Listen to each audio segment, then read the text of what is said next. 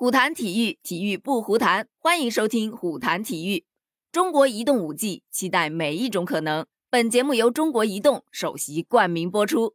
最近火出天际的羽生结弦，在男子短节目当中，因为发挥的一点点小失误，就被网友推上了热搜。但你肯定想象不到，而他上热搜，并不是因为他失误了而导致那些喜欢他的人大失所望，而恰恰相反的是。他在比赛之后表示自己今天运气不算特别好，似乎是被冰给讨厌了。网友被他这一句话给暖到了，纷纷觉得哇哦，好温柔。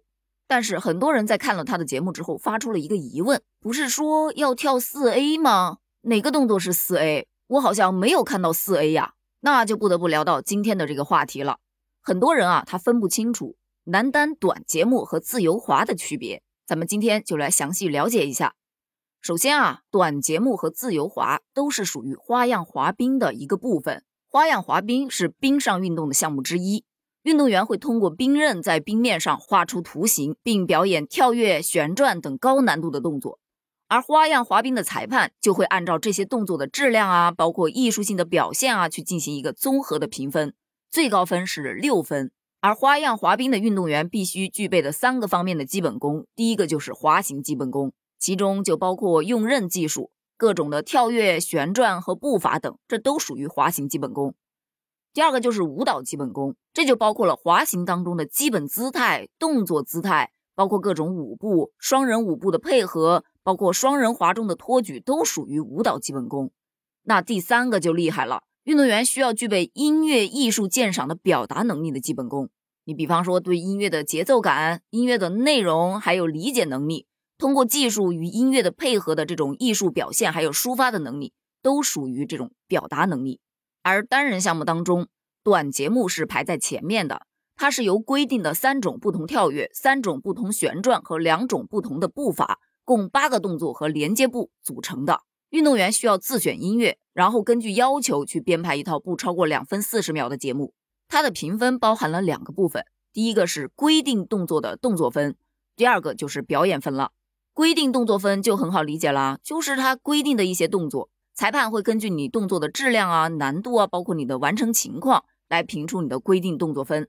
那表演分顾名思义嘛，就是根据你的表演来看你的内容编排呀、你的音乐一致性啊，包括你的音乐的特点啊有没有展现出来，来打这个表演分。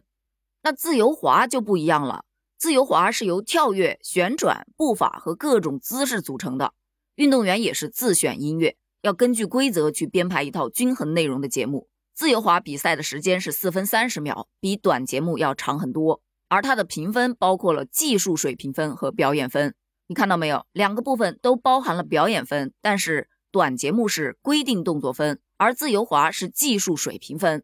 而花样滑冰的总成绩啊，是看你的短节目的总分和自由滑的总分相加，就是这名运动员比赛中的最后得分。那当然，最后得分最高的运动员就获得第一名啦。通过刚才的介绍，你应该也听出来了，短节目和自由滑区别还是蛮大的。短节目主要看的就是运动员的基本功，因为动作都是规定动作，所以它的观赏性就没有那么强了。而自由滑就不一样啦，自由滑是很考验运动员的实力还有临场发挥的，因为它可以选择任意的组合，包括动作的难度。就比方说咱们刚才说到的四 A。你不要以为这个四 A 很简单，这个四 A 很难的。四 A 的全称叫阿克塞尔四周跳，就是说运动员向前起跳，然后向后落冰，选手需要在空中旋转四周半，也就是一千六百二十度啊！你知道要完成这个动作有多难吗？它在空中的转速要达到每秒钟六圈半，相当于一辆五十公里每小时的汽车车轮的转速。也就是说，选手要在零点七秒的时间里完成一千六百二十度的旋转，而且你以为转完了就完了？当他落冰的时候，他将承受的冲击力是他体重的五倍。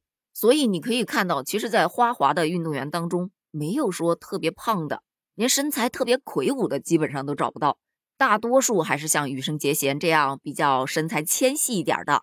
而且截至目前为止。从来没有人在正式的比赛当中跳出过超高难度的四 A，唯一一次成功的尝试是二零二一年十二月二十三日，羽生结弦在赛前的公开训练中成功挑战过。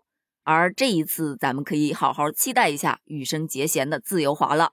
听完这期节目，你了解到短节目和自由滑的区别了吗？如果还有什么疑问，欢迎在评论区给我留言哦，我们一起探讨一下。拜拜。